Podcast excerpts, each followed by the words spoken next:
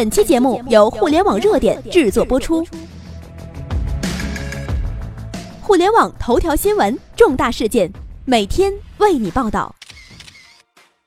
董明珠央视演讲数次发飙，这次请为她的发飙点赞。董明珠，一个作风彪悍的女企业家，一个在互联网上长盛不衰的话题女王，一个脆弱敏感的中国单身母亲。他不介意被黑，但绝不允许任何人伤害格力。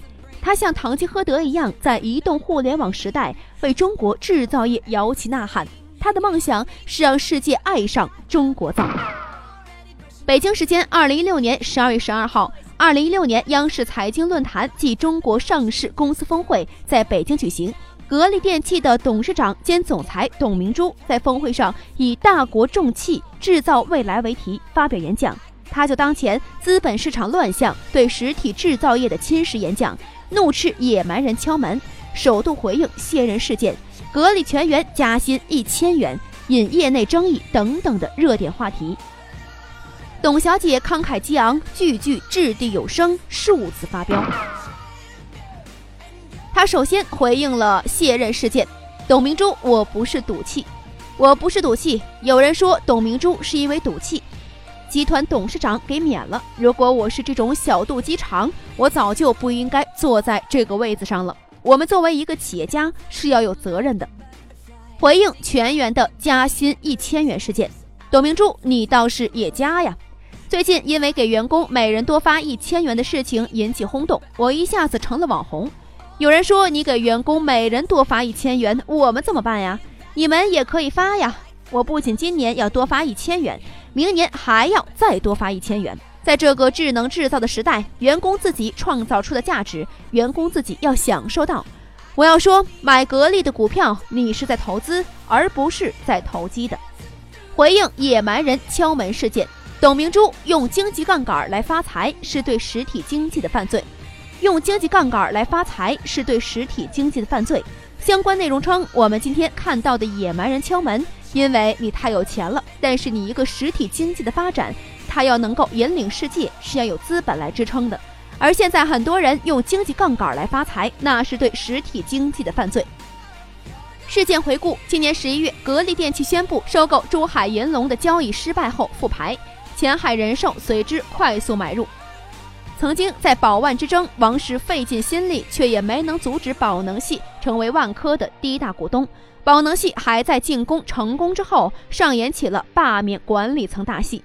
除此之外，宝能系还拿下了南玻 A，直接血洗，使得南玻集团的董事会集体下岗。有了诸多前车之鉴，这一次的宝能又能在进攻格力电器，这让董明珠十分气愤。直言，资本若成为中国制造的破坏者，那就是罪人。同时，也引起了证监会的重视。证监会主席刘士余出手了。在一次大会上，刘士余演讲表示，反对野蛮收购，挑战刑法，将打开牢狱大门。他定调：这里是禁区，野蛮人千万别再玩火，玩火必自焚。终于，姚振华怕了。前海人寿发布声明称，未来将不再增持格力电器，择机逐步退出。近期，我们关注到市场对于我们投资格力股票给予了过度的关注和持续的报道。鉴于此，前海人寿郑重承诺，未来将不再增持格力股票，并会在未来根据市场情况和投资策略逐步择机退出。那么，为什么董明珠必须赢呢？董明珠必须赢，因为这是中国战略，是中国实体经济保卫战、外汇储备的保卫战。保险机构宣布退出对格力电器的买入，举牌。董明珠含泪笑到最后，无论是对股东发飙，还是怒斥野蛮人，董明珠当时的天人交战的心情可想而知。如今可以平静如水，睡一个好觉了。但是从现有的规则和法律来看，保险机构除非最终证明资金来源等违法，否则董明珠当前是无法逼退保险公司的，因为当前的股票买入举牌尚在规则的范围之内。但是法无明文规定皆可为，法无明文规定皆无罪。如果按照这个道理，那一定是错了，因为这个社会还是有公序良俗的，还是有道德的。所以很多事情尽管法律没有规定，但是还是不能做的，因为公序良俗和道德是最大的。董明珠没有在规则范围内击退保险公司的进攻，从另外一个角度看，是证券监管机构和保险的监管机构帮助击退了保险公司的进攻，而这背后肯定是国家的另一场战略，那就是保卫中国的制造业，保卫中国的实体经济。要知道，格力电器是中国制造的一张世界名牌，谁毁了这张名片，就是破坏了中国制造的罪人。这个话可以说说的一点儿不为过。所以，董明珠当时怒斥保险机构，说他们是中国制造的破坏者，一点儿不为过。过去，中国制造为中国做出了巨大贡献，格力、华为等中国实体企业不断通过出口为中国创造了贸易顺差，构成了中国外汇储备的来源。然而，当我们认真想想中国外汇储备的构成，就会很担心了。一部分来自外国投资，一部分来自的是贸易顺差。但是在贸易顺差中，中国制造的占比恐怕不大，很大部分是外国企业在中国设立的外资公司创造的。而外资投资和外国企业创造的贸易顺差，随时可能撤离中国，会导致中国的外汇储备急剧减少。唯一可靠的是，咱们中国自己的制造企业创造的贸易顺差会留在国内，这是中国经济的最后防线。上个月，中国外汇储备降低了六百多亿美元，如果加上贸易顺差近五百亿美元，实际资金变动达到了一千一百亿美元，这是一个巨大数字，也就是目前最迫切的课题可以浮出水面了，必须进行外汇储备的保卫战了。保卫外汇储备，就是要保卫实体经济，就是要保卫中国的制造业。因为只有中国的制造业在创造属于中国自己的贸易顺差，创造属于中国自己的外汇储备。这个是中国贸易顺差的增量，是中国外汇储备的增量来源。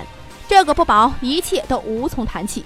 为了保卫中国的外汇储备，保卫中国的实体经济，保卫中国的制造业，中国最近也是做了很大努力的。第一，严格限购现代房地产，在全国进行轰轰烈烈的房地产调控，这背后实际是中国战略的转移，限制房地产，扶持制造业。手段二，中国从二零一五年八月开始了人民币第一轮贬值，二零一六年十月开始了第二轮人民币贬值，这背后也是为了保卫外汇储备，保卫中国的制造业，因为贬值能存在出口，有利于制造业。可见，保卫中国的制造业、保卫中国的实体经济已经上升到了非常高的层面，是中国的重要战略部分。要知道，美国新的总统特朗普的口号就是要重振美国的制造业，想尽一切办法将美国在国外的制造业重新回流美国。现在的情况是，美国在和中国打一场制造业的经济战。如果这个时候中国不保卫中国的制造业的话，那么接下来可能会被美国击败得很惨。而保卫中国的制造业，就应该保卫中国的华为、格力等有代表性的企业。如果连这些有竞争力的制造业龙头也保护不了，更何况广大中小制造业的企业呢？这个时候，谁破坏了中国的制造业，谁进攻了中国的格力、华为等，让这些优秀的中国制造企业无心经营。那必然会成为中国经济的罪人，所以证券监管机构出手了，保险监管机构出手了。如果没有最上面的保卫中国实体经济、保卫中国制造业的战略出台，他们绝对不会如此迅速、严厉的。只是这个出手确实有点晚了。本人在二零一五年就一直呼吁保卫实体经济，阻止保险公司对中国实体企业的斩首行动，到现在才有结果。但是南波已经被清洗了，格力已经留下了深刻的痛，万科还在舔伤呢。保险公司对外收购巨额的房地产项目，对内进攻中国的实体公司，这实际上都是在帮美国。一是巨额资金外流，二是破坏中国的制造业，帮助特朗普重振美国的制造业。实质的后果是造成了国家核心利益的重大损失。现在董明珠是赢了，但是深南波已经晚了。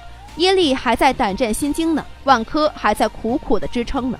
中国的实体经济的保卫战，中国的外汇储备的保卫战才刚刚开始。只有将资本的野蛮人关进牢笼，实体经济才能够振兴，制造业才能够振兴。最后为坚持实体经济、坚持大力发展中国制造的企业家由衷点赞。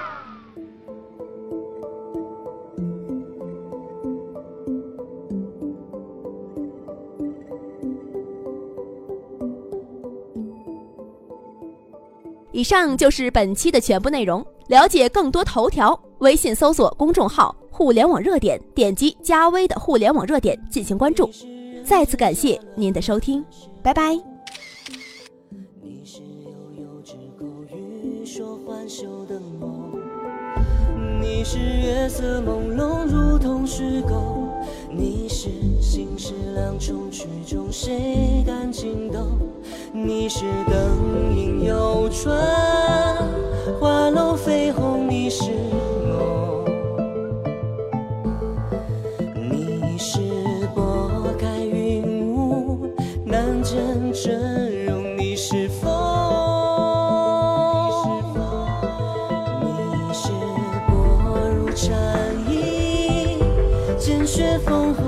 是。